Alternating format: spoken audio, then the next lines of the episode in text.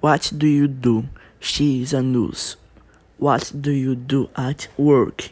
She she what she sick people. Where do you work? Indoor or outdoor?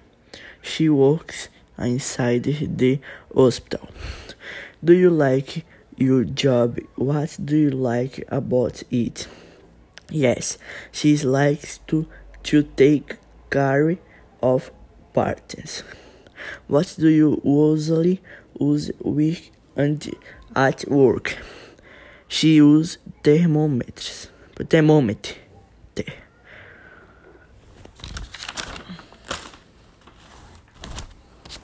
Who do you usually go to work?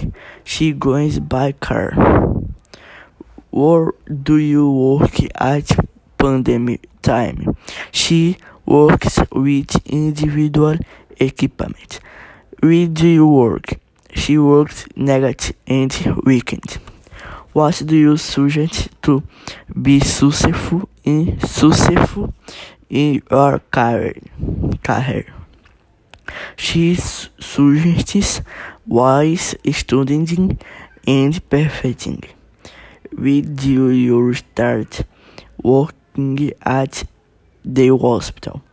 She started in 2010.